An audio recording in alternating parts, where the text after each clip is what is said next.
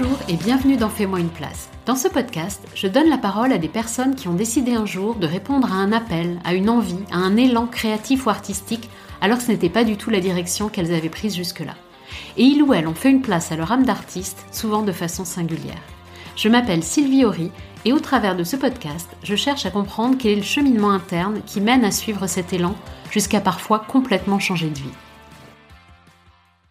Aujourd'hui, c'est le premier épisode d'une série que j'ai appelée Ce que la vie nous réserve. Le concept, je vais suivre un invité pendant un an en l'interviewant tous les deux mois. Mon premier invité, c'est Simon, qui a décidé de faire de la place au théâtre d'improvisation. Et c'est amusant parce que justement cette série, moi, elle va me permettre de faire de la place à une part d'improvisation. Puisque ni Simon ni moi ne pouvons anticiper ce qui va se passer dans sa vie. On va donc construire la série pas à pas et la diffuser au fil des enregistrements. Chaque épisode dépendra donc de ce que la vie nous aura réservé. Alors, même si je ne sais pas ce qui va se passer, je sais ce que j'ai envie de vous partager. L'histoire de Simon, bien sûr, qui se révélera au fil des épisodes, sa façon à lui de faire de la place à son âme d'artiste. J'aimerais aussi, puisqu'on a plus de temps, découvrir et vous faire découvrir son art, le théâtre d'impro. Et puis l'idée principale, ça reste de vous faire découvrir les coulisses de sa vie, voir ce qui se passe au quotidien dans la vie de quelqu'un qui décide de faire de la place à l'art. On verra donc au fil des mois les avancées, les moments de joie, les victoires, mais aussi les déceptions, les doutes, la vraie vie quoi. Place donc au premier épisode de la série. Nous sommes le 29 septembre 2023, il est autour de 21h. L'interview commence. Bonne écoute donc je suis avec Simon. Donc Simon, c'est toi qui lance ce nouveau format. Je te remercie d'avoir accepté. Euh, pour la petite histoire, donc pour les coulisses, je voulais t'interviewer parce que euh, tu as fait de la place à une activité artistique euh, au théâtre d'improvisation et je voulais t'interviewer parce que tu as décidé de mettre ça au centre de ta vie. Et, donc c'est une amie en commun qui nous, qui nous a présenté, mis en contact. Et euh, tu m'as dit euh, oui, mais j'ai peu de recul parce que ça fait pas très longtemps que, voilà que j'ai quitté mon job, etc. Donc je me suis dit ouais c'est vrai, comment on pourrait faire, etc. Parce que j'avais vraiment envie de t'interviewer. Et puis je me suis dit mais puisqu'on n'a pas de recul, eh bien je vais te suivre cette année et donc t'interviewer de manière régulière pour voir, euh, pour suivre tes aventures en fait. Euh, donc merci d'avoir accepté ça. Avec grand plaisir. et, euh, et, ben on commence par les présentations. Je te laisse euh, te présenter. Très bien. Donc euh, moi je m'appelle Simon Garnès. J'ai 37 ans et donc jusque-là j'avais fait 12 ans de carrière dans une grande entreprise et j'ai au mois de mai arrêté l'activité dans cette entreprise qui était mon activité principale pour euh, plein de raisons, mais notamment pour me laisser plus de, de temps pour faire d'autres choses dans lesquelles je m'épanouissais plus.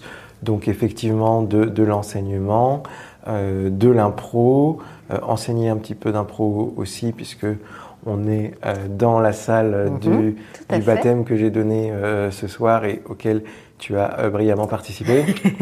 On va en reparler. et, et, voilà, et, en parallèle de ça, il y a un an, j'ai créé euh, une troupe euh, professionnelle avec deux autres personnes. Ces deux autres personnes en, en vivent. Moi, je suis plus en mode semi-pro, c'est-à-dire que je peux me faire payer certaines prestations que, que, je donne comme le cours de ce soir, mais comédien n'est pas à l'heure actuelle mon activité principale. Mais c'est ouais, c'est chouette. On va reparler justement. L'idée de ce podcast, c'est aussi de d'un peu de montrer différents mm. modèles en fait pour euh, remettre euh, une, activité artistique au centre de sa vie. Et, euh, et toi, tu as, un modèle intéressant, je trouve. voilà. En tout cas, il me convient bien. Ouais, c'est déjà, déjà pas mal. Il est intéressant pour moi. Oui. si en plus il peut être intéressant pour d'autres, ça, sera, ça sera génial. Mais en tout cas, déjà, moi, je suis je suis très content de ce modèle que, que j'ai choisi. Cool. Donc on est à l'improvidence, tu viens de le dire, donc on est à Lyon. Euh, l'improvidence, c'est à la fois un théâtre d'improvisation, on peut aller voir des spectacles d'improvisation, et c'est aussi une école. Et donc, euh, je viens de terminer mon, mon baptême d'improvisation. Est-ce que tu peux euh, me dire comment, quand et comment tu as connu ce lieu et ce qu'il représente pour toi en fait? Alors ça a démarré il y a assez longtemps puisque j'avais un copain d'école d'ingénieur, donc j'ai connu il y a 18 ans, etc. Je savais qu'il faisait beaucoup d'impro et de, ponctuellement j'allais le voir. Et j'ai souvenir d'un spectacle mémorable euh, où j'avais emmené toute ma famille, c'était entre Noël et le jour de l'an, euh, et où il avait joué la guerre entre les cormorans et les humains. Enfin, un truc improbable euh, vu de l'extérieur, mais dans ma famille, on en parle encore. Et donc, c'était à l'improvidence. Et je me disais, c'est quand même super chouette euh, ce qu'il fait. Si jamais j'avais du temps, il faudrait que j'essaye parce que je pense que ça pourrait me plaire aussi. Puis moi, j'aime bien faire rire les gens, c'est quelque chose d'important pour moi. Et donc, et donc, c'est pour ça que euh, ça trottait dans ma tête depuis un, long moment. Et en fait, euh, j'avais un emploi du temps bien rempli puisque euh, j'avais mes différentes activités professionnelles, plus je pratiquais la clarinette dans, dans un orchestre à, à, niveau correct, pas extraordinaire, mais, mais très correct quand même, puisque je pratiquais la clarinette depuis mon enfance. Et pour certains, ça a été une catastrophe, mais moi j'ai eu énormément de chance que le Covid a changé pas mal de choses dans ma vie, puisque étant euh, en situation de handicap et à risque, je ne pouvais plus pratiquer la clarinette dans l'orchestre dont je faisais partie, puisque les trompettes derrière moi me balançaient des postillons à longueur de répétition, et que du coup, étant à risque, prendre des postillons n'était pas euh, la pratique indiquée euh, par euh, mon médecin euh, que je salue s'il nous écoute. et du coup, bah, comme ça c'était plus possible, je me suis dit ah bah il, j'ai mon, mon, emploi du temps a des créneaux libres si j'essayais de faire de l'improvisation. Donc bah, j'étais à ta place il y a un peu plus de trois ans. En plein confinement du coup? Entre les deux confinements, entre, le premier et le deuxième, c'était donc août 2021, 2020, août 2020. 2020 ouais août 2020, où je suis venu euh, faire un baptême comme tu as fait euh, ce soir, et où euh, on n'était que trois, puisqu'au mois d'août c'est très aléatoire le taux de remplissage, mais c'était c'était super, et du coup je me suis inscrit à, l'école Improvidence à l'issue de la rentrée, donc j'ai démarré début octobre. On a été confiné moins d'un mois après, mmh. mais du coup il y a eu un, deux trois mois de pause, et là L'improvidence a fait preuve d'une résilience extraordinaire et ça, je leur en suis très reconnaissant, puisqu'ils se sont dit, eh ben, tant pis, on fait les cours sur Zoom. Ça euh, paraît complètement improbable. Voilà. Les cours d'improvisation. Les cours de théâtre euh, sur Zoom. Donc c'était totalement improbable. Il y a beaucoup d'élèves qui ont dit euh, jamais de la vie, donc ils ont perdu la moitié de leurs élèves. Mm. il y a des profs qui voulaient pas, mais il y en a mm. certains soit qui n'avaient pas trop le choix s'ils voulaient manger, soit euh, qui étaient quand même OK pour adapter leur pédagogie, euh, qui ont accepté euh, de le faire. Et ça a été une bouffée d'air extraordinaire en plein confinement, bah, de pouvoir continuer à pratiquer de l'art avec d'autres mm. depuis sa chambre. Quoi. Donc mm. c'était c'était vraiment extra. ça m'a fait un bien fou pendant cette période du confinement. Et euh, bon, pour les auditeurs qui ne voient pas, je suis en fauteuil roulant. Donc moi qui suis pas forcément quelqu'un euh, très physique dans le jeu, etc. Bah, du coup, le fait de parler, etc. Euh, J'étais euh, vraiment sur un, dire un pied d'égalité, bah, non, mais euh, voilà, euh, sur le au même niveau que les mm-hmm. autres là-dessus. Et c'était aussi, ben, je pense, très satisfaisant et ça a contribué à me faire prendre confiance dans cette pratique puisque justement, bah, j'ai pu pratiquer, être à l'aise. Euh, dans ce contexte-là. Ah, pour toi, en fait, ça a été un atout. Enfin, ça a été euh, ah, génial. facilitant, ça a été génial. Ouais. Et pourquoi tu as choisi l'impro, en fait, à ce moment-là, quand tu dis, bon, la clarinette, c'est plus possible euh, bah, Comme je te disais, j'avais en souvenir que mon pote, mmh. ça, ça me faisait envie, entre guillemets, ce qu'il pouvait faire. Mmh. Donc, c'était un peu le, la chose à essayer si j'avais le temps, quand, quand j'avais le temps. Et le temps s'est libéré, donc j'ai sauté euh, sur l'occasion et euh, ça m'est pas venu à l'esprit de faire autre chose en fait. C'était vraiment, c'était vraiment ça parce que et j'avais une idée partiellement fausse, on va dire. Je pensais que bah voilà, le fait d'aimer faire rire les gens, ça allait euh, beaucoup m'aider. Alors que finalement, il y a aussi un côté très fort sur euh, exprimer ses émotions dans, dans l'impro qui, je pense, à titre personnel, m'a fait beaucoup de, de, bien aussi, puisque bah, si on veut que notre personnage ressente des émotions, bah, faut être capable de savoir comment nous on les ressent, mm, comment on mm. les exprime, etc. Et du coup, il y a eu tout ce travail personnel euh, sur les émotions qui aussi euh, m'a fait, je pense, euh, beaucoup de bien humainement et qui m'a beaucoup permis de me développer sur l'intelligence émotionnelle par rapport à l'avant-confinement. Hmm. Tu m'as dit quand on a préparé euh, le, podcast que euh, ça avait été une révélation par rapport à la musique en fait que tu pratiquais oui, avant. Oui, oui, parce que effectivement, alors sans entrer dans de trop longs détails, mais avec mes problèmes de santé, euh, le fait de jouer de la clarinette avait à la base une portée de santé, c'est-à-dire développer ma, ma cage thoracique et faire travailler ma cage thoracique. Et du coup, j'ai toujours eu cette relation un peu ambigu avec l'art qui était la musique. Euh, de ben, c'est en même temps une contrainte pour la santé et en mm, même mm. temps euh, un art où c'est sympa de jouer dans un orchestre. Mm. Et autant effectivement le côté jouer dans un orchestre me plaisait beaucoup aussi pour déjà pour le côté relationnel et etc. Partager des choses avec les gens. Autant euh, ben, quand on démarre à 5-6 ans euh, un côté un peu contrainte, ben, souvent on le mm. garde avec nous et c'est pas forcément. Et dans l'impro, il y avait plus ça en fait. voilà, il y, avait plus ça. C'était c'était purement un choix parce que j'avais envie de le faire euh, et donc du coup ça ça a été plus favorable. Ce que je peux rajouter aussi, aussi c'est que malgré tout, euh, depuis que j'ai démarré il y a un an et demi la comédie musicale improvisée, et eh ben ce que j'ai appris en musique me sert quand même mmh. euh, dans ce contexte-là et que j'accompagne certaines comédies musicales improvisées à la clarinette. Donc euh, tout se recoupe finalement et tout, tout, ce que, tout le travail que j'ai fait à la clarinette n'est pas euh, totalement perdu non plus. Quoi. C'est, mmh. c'est bah, moi en tant qu'artiste qui est capable aussi de participer à des, à des morceaux improvisés avec la clarinette que si j'avais pas eu tout ce parcours de clarinettiste, euh, j'aurais été incapable. Hum, hum, hum, c'est quoi le moment le plus fort que tu as vécu en impro? Euh, Je pense, comme pour beaucoup, euh, un. Alors, est-ce que c'est le plus fort? Je sais pas, mais un, très marquant. Je vais t'en donner deux, trois très marquants si, si c'est si pas triché. je pense la première fois que tu montes sur scène, quand même. Là-dessus, tu t'en souviens parce que euh, tu as beau faire les exercices, c'est dans l'intimité. Euh, là, on est dans une pièce où les rideaux sont tirés, etc. personne te voit, etc.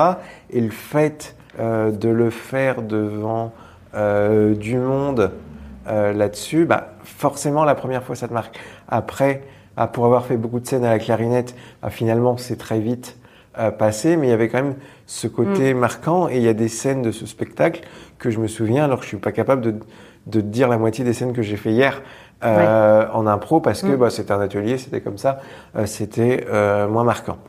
Donc ça, je pense, c'est le, le, premier très marquant. Et le deuxième, alors ça va au-delà de l'impro, hein, c'est l'ensemble des choses, mais en mai dernier, on a, on a, j'ai produit quasiment tout seul euh, deux spectacles de comédie musicale euh, euh, dans une salle dans les pentes de la Croix-Rousse. Donc, on payait le pianiste, donc il y avait un risque financier mmh.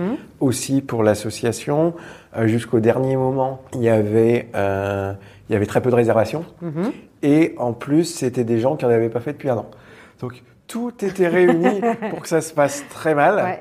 Et j'étais, je, même si je suis de base quelqu'un de très très cool, il y avait quand même un peu pas de stress, mais de, de tension au moment du truc en disant bon, comment ça va se passer, même si j'avais confiance dans, dans, les gens. Et je pense que euh, l'impro, ça nous apprend ça, à avoir confiance mm. euh, dans les gens. Mm, mm, et ça a été incroyable puisque sur les deux spectacles, le premier était bien rempli et le deuxième était guichet fermé, euh, puisque tout le monde est venu au dernier moment, et, etc.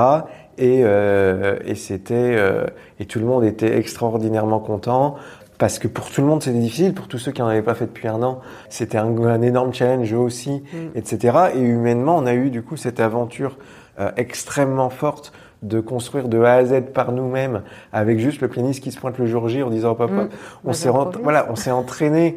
Euh, voilà, moi qui sais pas jouer du piano, moi qui avait un peu de clarinette, donc euh, en appuyant sur une touche, euh, je sais quel son va sortir, mais voilà, ça s'arrête là. On a réussi à faire des répètes comme ça, etc., pour s'entraîner, pour remettre les gens euh, un petit peu à niveau et on a réussi euh, deux très beaux spectacles et c'était c'était incroyable. Mmh, mmh, mmh. Euh, c'était incroyable voilà, de jouer devant cette salle pleine là-dessus et où tout le monde te dit, sort en disant c'était c'était incroyable, etc.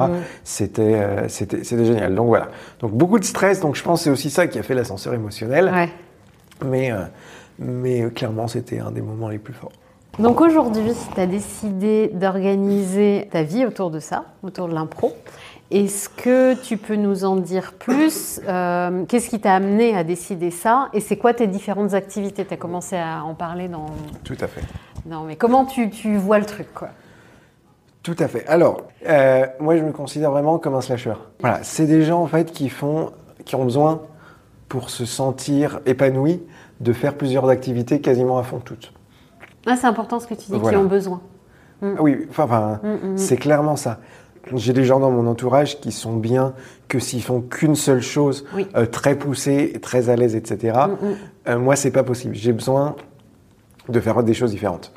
Euh, voilà. Donc, euh, sachant ça, bah, c'est vrai qu'avant, j'avais mon activité principale, un peu d'enseignement à côté et, et le théâtre. Tu peux, tu peux nous dire c'était quoi ton. Oui. ton Mon activité principale, je travaillais pour la direction des achats d'EDF.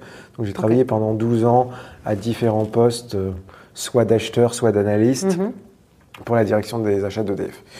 Donc, euh, voilà. Et t'enseignais déjà pendant Et j'enseignais déjà des thématiques liées aux achats en école de commerce ou en formation continue. Ok. Et donc, euh, maintenant, je suis en mode, mon activité principale, c'est l'enseignement plutôt des achats, mais Mhm. j'ai élargi un petit peu le périmètre parce que 100% achats et rester à Lyon, c'est compliqué. Il y a, soit il faut bouger un peu géographiquement, soit, enfin à l'heure actuelle en tout cas pour moi, soit effectivement il faut Dans élargir un peu les, thématiques. Mm. Donc voilà, donc ça euh, c'est ma mon activité euh, principale. Euh, donc après les achats, j'aime vraiment ça. Euh, donc je suis j'ai pour cible de candidater en janvier à une école doctorale pour faire une thèse dans les achats. Voilà. Et ensuite, euh, donc il y a toute cette activité liée au théâtre dont, et à l'impro dont on parlait tout à l'heure, euh, avec le collectif que j'ai créé avec deux profession- deux comédiennes professionnelles euh, de, que j'ai rencontrées à l'improvidence. Et donc voilà, elles, elles, est- elles, elles en, le but c'est qu'elles en vivent, et moi, bah, effectivement, c'est c'est entre les deux. Voilà, ça, ça, que Tu, des- tu joues avec ces deux, autres personnes, en fait, c'est une troupe, c'est quoi en fait? C'est un un collectif Donc en fait, euh, le collectif, l'idée c'est que si une de nous, un de nous trois ou une de nous trois euh, a un projet, il peut utiliser l'association euh, pour avoir un véhicule administratif pour ses projets. Ok. Donc euh, en- elles ont des projets individuels, elles ont des projets toutes les deux parce qu'elles sont pros, elles font un spectacle de Noël. Si d'ailleurs vous cherchez un spectacle de Noël, contactez-moi euh, là-dessus. Et après, eh ben, moi j'ai mes spectacles euh, amateurs où potentiellement elles peuvent m'appuyer en tant que mise en scène parce que elles, en tant que comédienne professionnelle, quand elles travaillent, elles sont obligées d'être rémunérées. Elles ont, on n'a plus le droit d'être bénévole quand on est Ok. Et puis moi, je fais bah, mes spectacles amateurs avec euh, euh, mes amis, comme tu as vu l'autre jour, euh, Mm, euh, à- où on a joué avec Anne un- notre spectacle qu'on a présenté aussi l'été dernier au, au Festival d'Impro de Lyon. Euh, bah voilà, ce spectacle, en fait, c'est le groupe de personnes que tu as vu sur scène, Mm. mais le véhicule administratif, c'est le, le collectif qu'on a créé. Ok. Je comprends. Donc voilà, donc il y a, y a- y a- il y a ça. Et ces trois activités me prennent beaucoup de temps. Et donc du coup, bah, ma vie tourne globalement autour de, euh, de ces trois activités. Et euh, du coup, la connexion. Euh, bah, déjà, pour moi, être prof, on est devant un public. Mm. Euh, on doit être réactif à ce que les gens avec qui on travaille, les étudiants, les, les stagiaires, les formés, etc., quel que soit le terme qu'on Mm, mm. veuille utiliser, et ben c'est comme l'impro, faut être vigilant à nos partenaires. Voilà, faut comprendre l'énergie qu'il y a, en ramener si besoin, la calmer s'il y a besoin Mm. au- aussi. Donc en fait, en termes d'interaction, alors un cours c'est préparé, euh, etc. Mais tu as toujours euh, une- un bout d'impro. Mm, mm. Tu auras toujours un bout d'impro dedans. Et donc, du coup, eh ben moi, je, je pense que c'est aussi pour ça que ça me plaît. Il y a de temps en temps, eh ben, je, je ressens le besoin qu'il faut les faire rire, donc je vais tenter des blagues.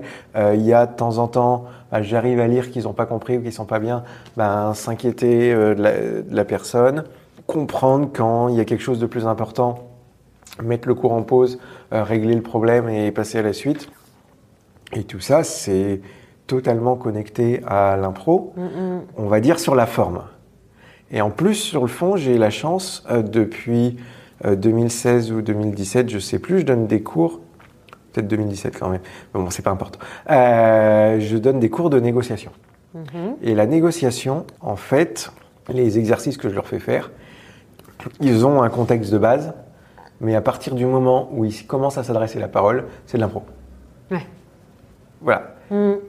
En fait, et ça m'a fait réaliser que euh, la négociation, il y a toute une phase de préparation. On peut débattre, est-ce que ça diffère ou pas de l'impro Parce que l'impro, tu vas quand même te, te préparer. Si tu, on en reparlera de ça, ouais. C'est intéressant comment on bosse euh, l'impro. Voilà. Je vais donner un exemple rapide. Euh, si tu veux faire un spectacle sur l'égalité homme-femme, si tu n'as pas bossé avant le sujet, euh, tu vas soit balancer des clichés, soit être sec. Ouais. Voilà, un exemple. Donc, mm, mm, mm, voilà. Donc, et eh ben, pareil, si tu sais pas l'offre de ton fournisseur avant d'être allé en égo, tu vas, tu vas avoir l'air très concis. Voilà. Donc, pour moi, il y a énormément de similitudes. Et à partir du moment où l'entretien de négociation commence, c'est de l'impro. C'est les mêmes mécanismes. C'est écouter l'autre. C'est construire quelque chose ensemble. C'est trouver des solutions euh, ensemble pour mm, mm, mm. déboucher. C'est comprendre euh, le non-verbal. Ouais, tu résumes bien ce qu'on a fait au baptême. Oui, oui. Ouais, ah, c'est comme si je l'avais animé. Euh, voilà. on se croirait. mais voilà, c'est vraiment ça. et du coup, l'improvidence m'a donné l'opportunité, et je les en remercie, d'animer en mai l'année dernière ou en avril, je ne sais plus, euh, un, un, stage euh, Apprenez à négocier avec l'improvisation. Ah, génial. Et là, pour le coup, on est dans le milieu, l'intersection des demandes. C'est mon monde professionnel qui s'intersecte avec euh, le, mon monde de l'impro et, et vice-versa. Mm, mm, mm. Et et ça, c'est des connexions que je pense l'expérience va m'aider à mettre en œuvre, puisque à date, euh, je, je, suis plus convaincu que l'impro peut beaucoup aider sur les soft skills que sur les compétences plus euh, techniques métiers. Voilà. Euh, trouver les marchés publics, comment le faire avec de l'impro, j'ai pas encore, j'ai pas encore la solution, voilà. mais... mais je voilà, mais je pense qu'il peut y avoir des, petites choses. J'ai un cours à la fin de l'année sur euh, travailler avec les parties prenantes, euh, donc euh, les interlocuteurs internes, etc. Mm-hmm. voilà. Là, on peut mettre de l'impro. Parce qu'il y a, il y a certes des, des, grandes règles de management théorique, etc. Mais concrètement, s'ils ne savent pas écouter l'autre, il n'y a aucune mm. chance que ça se passe. Mm, Ouais, l'impro, mm. euh, on, en reparlera aussi, mais euh, l'impro en entreprise, il y a, certainement euh, plein de, belles choses à faire. Et dernier point de connexion, ouais. avec une de mes partenaires, du coup, il y a dix jours, on était dans mon école de commerce pour leur faire l'intégration avec des jeux d'impro. Ok. Voilà, c'est l'impro que j'amenais dans mon mm. contexte pro. Mm, Et tous étaient enchantés. C'est triste à dire, mais euh, l'autre activité, c'est des, trucs ultra sportifs, militaires, etc. Ben, dans les autres programmes, il y avait une personne en fauteuil roulant, elle ne pouvait pas les faire. Elle aurait pu le faire euh, ce qu'on proposait. Donc, je trouve que c'est bien aussi l'impro. Tu as vu là aujourd'hui, il y avait une personne qui était malvoyante. Mm, mm, mm. On arrive toujours à s'adapter euh, pour permettre à tout le monde d'en faire. Je sais qu'il y en a qui vont en faire dans des EHPAD, euh, enfin voilà, il y en a qui font avec des gamins de 4-5 ans. Enfin, en termes de spectre d'âge, en termes de spectres sociaux, en termes de, de, de capacité physique, on peut quasiment toujours faire, de la, faire de l'impro. J'ai eu quelqu'un qui, je pense, avait euh, des déficiences intellectuelles, ben, elle a pu le faire parce que c'était pas quelque chose qui demandait une réflexion euh, très poussée, c'était d'être dans l'instinct et il n'y avait pas de souci pour cette personne. Donc, voilà, donc c'est, je pense, une activité très saine et qui amène beaucoup euh, humainement et sur la connaissance de soi aussi. Mm, mm. Euh, puisque je vais euh, t'interviewer, on s'est dit à peu près tous les deux mois pour te suivre, comment tu vois l'année à venir? Qu'est-ce que tu as envie de vivre en fait pendant cette année? Alors, j'ai une petite déception parce que euh, le cours que je devais animer à partir de la semaine prochaine a été annulé faute de participants. Donc, je, voilà, donc euh, là-dessus, je, bon, je, me, je, je, me projetais pas mal là-dessus, mais je pense qu'on on va trouver d'autres opportunités. C'est vrai que moi j'ai. Mmh, c'est ça, ça, qui va être chouette de te suivre, de voir, bah, là tu viens d'avoir une déception, voilà, bah, comment on dans deux mois. Euh, là-dessus, je pense que ça sera des trucs plus ponctuels. Euh, j'ai et je pense que je suis très curieux de voir ce que ça va donner. Euh, fin octobre, j'ai euh, l'improvidence, alors plutôt côté entreprise, m'envoie dans une association de personnes en situation de handicap parce qu'il y avait une personne qui m'avait eu en baptême Mhm. euh, et qui a dit ah c'était trop bien, faudrait que euh, je la fasse intervenir quelqu'un euh, dans notre association parce qu'a priori c'est pour des de ce que j'ai compris pour des gens qui sont accidentés de manière assez récente pour reprendre confiance en eux. Donc je suis je suis très curieux et très enthousiaste de voir ce que cette expérience Mm, mm, mm. euh, va pouvoir donner. Donc je pense que c'est quelque chose euh, qu'on pourra euh, débriefer parce que bah, effectivement, par la force des choses, j'ai une volonté très forte euh, d'être inclusif euh, dans l'impro et que si ça peut aider euh, des gens qui connaissent des difficultés, ben c'est vraiment avec grand plaisir. Donc voilà, ça, ça va être, euh, un- je pense, un, un des événements marquants des, des mois à venir. On commence à candidater pour euh, que nos spectacles amateurs soient joués dans d'autres festivals euh, amateurs Cool. euh, en France. Ok. Il y avait les dates qui sortaient en février pour Amsterdam. On s'est dit que c'était encore un, un petit peu tôt. Et puis moi, Mhm. ce niveau date, ça, ça collait pas. Mais je pense que, puisque le Festival de Lyon, on l'a fait en anglais, donc techniquement, maintenant, on est capable de faire notre pièce aussi en anglais. Donc ça, c'est c'est un beau challenge. Il y a quelqu'un sur Lyon qui donne des cours d'impro en anglais, donc je vais en suivre deux avec elle aussi Mhm. euh, pour, euh, pour bah, voilà, évoluer un peu euh, là-dessus et m'entraîner la mécanique pour fonctionner en anglais aussi. Ouais. Donc voilà, donc ça ce sont des, des challenges avec ma troupe, donc pas le collectif, mais j'ai, je Ouais, suis partie d'une troupe ouais. aussi. Donc là, bah, c'est purement amateur entre guillemets, mais on a un gros gros spectacle le 24 novembre où on fait venir une troupe de Valence et une troupe de Cannes. Euh, donc ça va être un gros événement euh, pour nous aussi. Donc euh, je pense que ça va être très très sympa. Il va y avoir des, des choses chouettes à faire euh, parce que c'est une salle plus grande que celle dans laquelle on a Mm. l'habitude de jouer. Donc moi qui n'ai, ben, on, on y revient toujours, pas forcément la capacité pulmonaire euh, énorme, Mm. à parler fort dans une grande salle, euh, c'est un, petit challenge, Challenge, aussi. ouais. Donc voilà, donc ça, ça va être chouette. Euh, donc voilà, je pense qu'il y a déjà ces trois événements-là euh, qui vont marquer les mois à venir. Et dans tes envies, tu vois, si on se dit dans un an, quand je, je sais pas, on fera la dernière interview, est-ce que tu as envie d'avoir réalisé des choses euh, qu- Quelle direction, euh, à la fois dans ta pratique artistique, à la fois dans, dans l'enseignement, ta thèse Enfin, qu'est-ce que tu as envie euh, Ce serait quoi tes rêves de cette année, en fait? Bah, pour moi, l'en- l'enseignement, c'est la partie qui roule, entre guillemets, Mm. euh, puisque je la faisais depuis euh, suffisamment longtemps pour être sur des bases relativement stables. Alors, il y a toujours des nouvelles matières qui nécessitent un peu de préparation, mais globalement, ça, ça tourne bien. Donc là-dessus, bah, je compte là-dessus pour euh, tourner en mode un peu pilote automatique, Ouais. euh, sans qu'il y ait forcément trop trop de challenge euh, là-dessus. Il y a le challenge, bah, effectivement, de démarrer la thèse et que la- l'école doctorale m'accepte, ce qui n'est pas forcément gagné d'avance. Bon, Après, ça, c'est pas le sujet du podcast, donc on va pas rentrer dans le détail, mais il y a, par rapport à quelqu'un qui sortirait de master euh, recherche, euh, c'est un peu plus compliqué Mhm. quand on a des années d'expérience et qu'on n'a pas de master recherche. Voilà, pour faire très simple. Mais, mais voilà, ça, je, je suis confiant euh, là-dessus. Et après, sur l'aspect ben, théâtre et impro, bah, l'idée, ça serait d'être programmé dans des festivals. On a déjà candidaté à deux et on attend les, les dates de parution d'appel à candidature euh, des autres.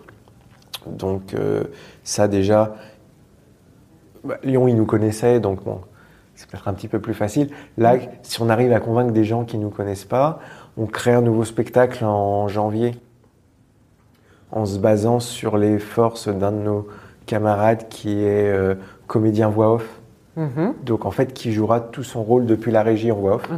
Donc ce serait une enquête policière où en fait il joue la victime qui fait narrateur pour le public, donc qui raconte sa vie, sa mort et son enquête, Et toujours improvisé.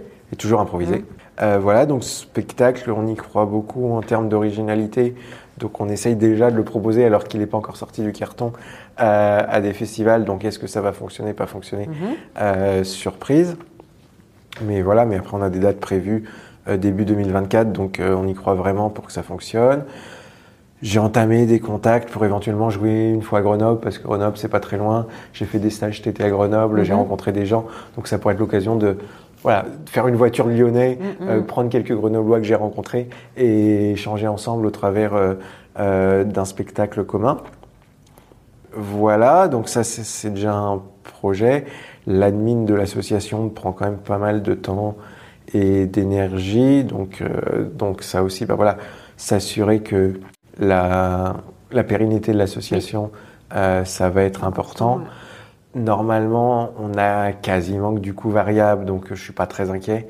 Euh. Mais bon, on, voilà, on ne sait jamais. Un spectacle raté, euh, ça peut arriver, Mhm. ça, peut quand même euh, pas mal plomber. Donc voilà, donc tout ça fait que il y a déjà beau- pas mal de challenges.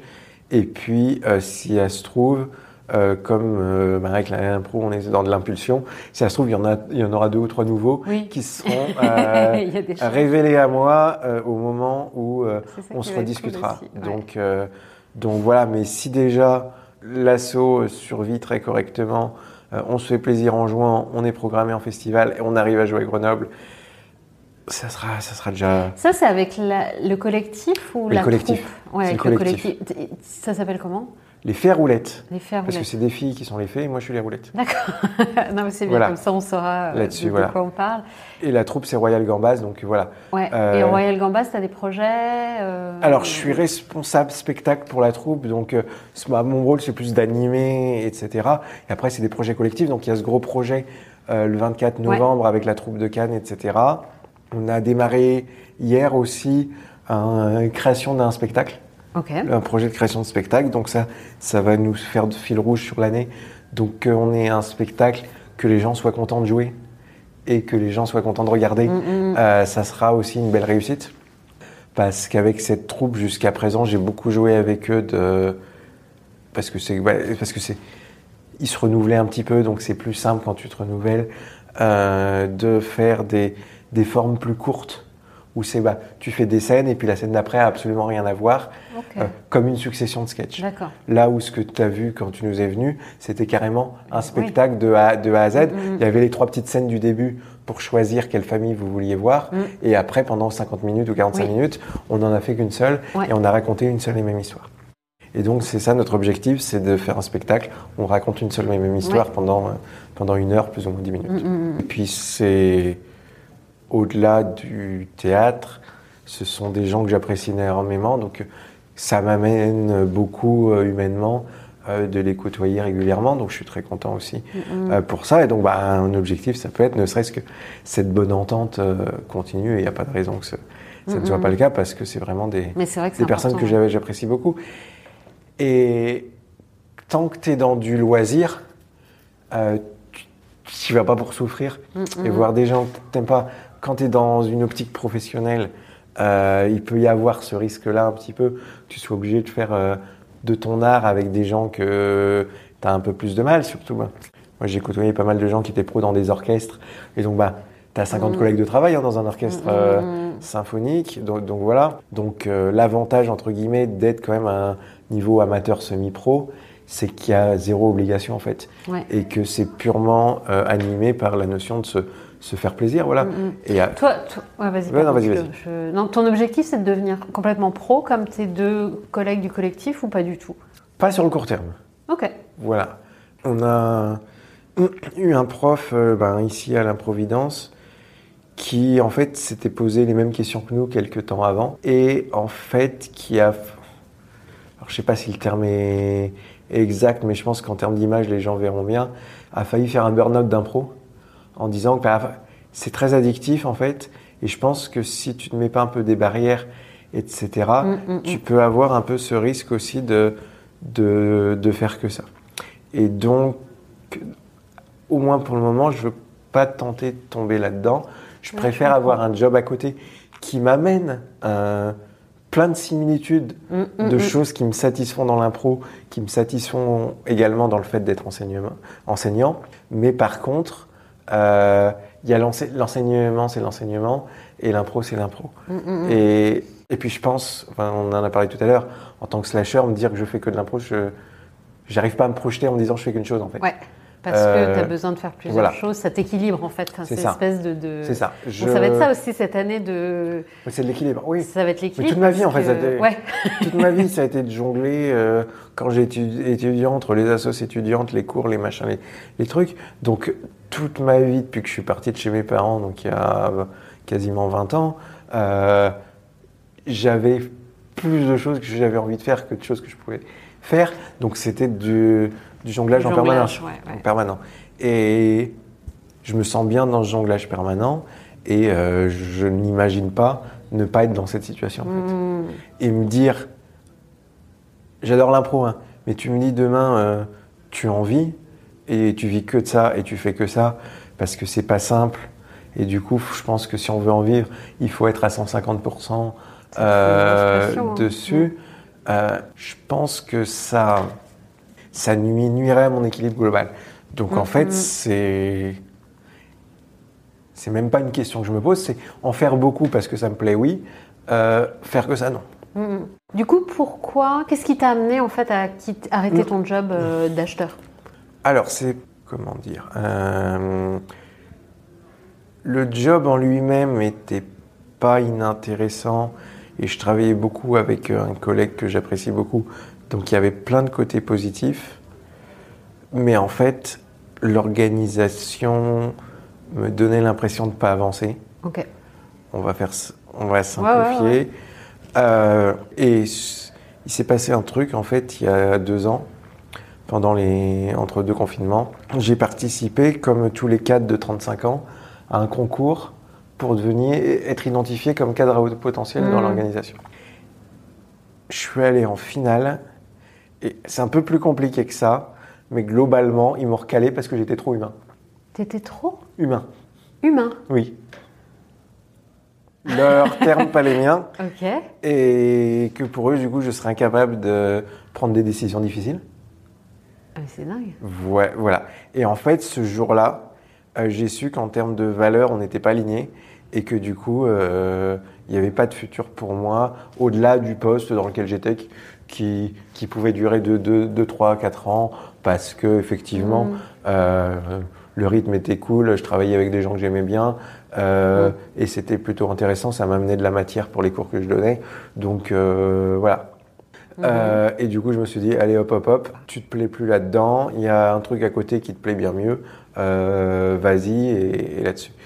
Faut savoir quand même que physiquement, mon corps me passait des messages, puisque quand pour ma boîte, je devais me lever à 7 heures, j'y arrivais pas. Quand je devais aller en cours à en me levant à 6 heures, j'y arrivais.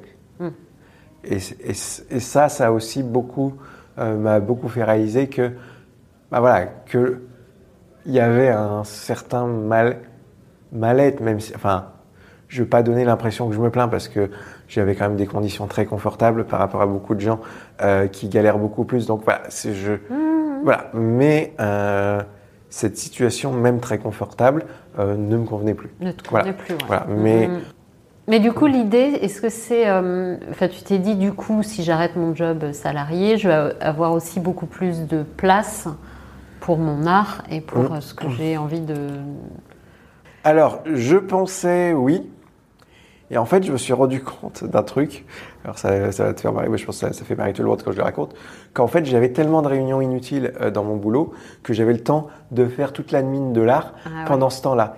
Et qu'en fait, maintenant que euh, si je suis pas payé, euh, euh, c'est une approche différente. Et je vois plus le temps que ça me prend maintenant que quand je le faisais. euh, Oui, où ça passait. ouais, ouais. c'est l'histoire des, des gros cailloux que tu mets dans la jarre et puis Oui. après le sable et après euh, ou les graviers et puis après le sable. Euh, ben voilà, ça, ça se maillait quand même pas trop mal euh, dans ces conditions et finalement, euh, je pense que j'ai quand même plus de temps, on va pas se mentir, et j'ai plus de souplesse. J'ai des jours libres en, en semaine, Mm. etc. Donc oui, il y a quand même plus de souplesse puisque bah, prof, on peut pas faire. alors même si ça va m'arriver ponctuellement sur certaines semaines, mais c'est pas 40 heures de cours dans dans la semaine, c'est c'est deux trois jours. Donc ça veut dire qu'il y a deux jours sur lesquels je peux m'organiser comme je veux. euh, et, euh, et effectivement faire des choses. Après, malgré tout, comme je joue avec des gens qui, eux, ont un boulot euh, Ouais, plupart, bureau. Mm. euh, bah, finalement, on reste sur les mêmes horaires. Après, avec ma, ma, bine- ma partenaire de d'effets à roulettes, euh, on enregistre aussi un podcast. Et ben voilà, on peut faire le podcast en journée. Il y a un peu plus de souplesse là-dessus, mais c'est à peu près tout. C'est quoi ce podcast? Je ne Euh, savais pas. Eh ben, c'est. Oui, oui, ben, j'ai pas tout dit.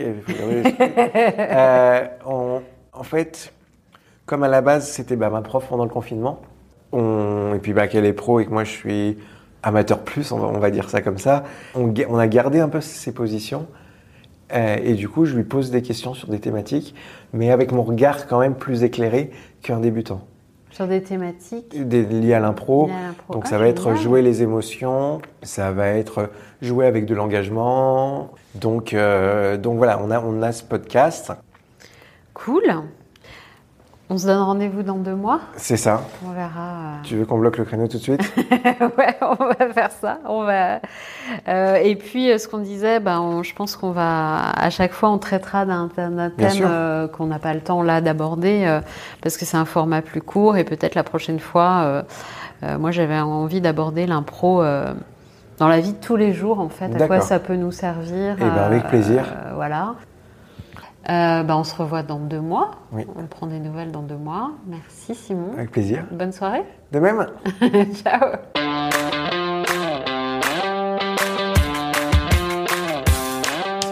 J'ai rendez-vous avec Simon le 24 novembre pour enregistrer le prochain épisode. S'il y a des questions que vous avez envie de poser à Simon, je vous propose de me les envoyer euh, via l'adresse mail que je vais mettre en descriptif de l'épisode et je les poserai à Simon. J'espère que cet épisode vous a plu. Pour ne pas rater le prochain, n'oubliez pas de vous abonner au podcast. Et comme vos retours sont extrêmement précieux pour moi, je vous invite à venir les partager sur le compte Instagram Fais-moi une place podcast ou à me les envoyer par email. Merci, à bientôt.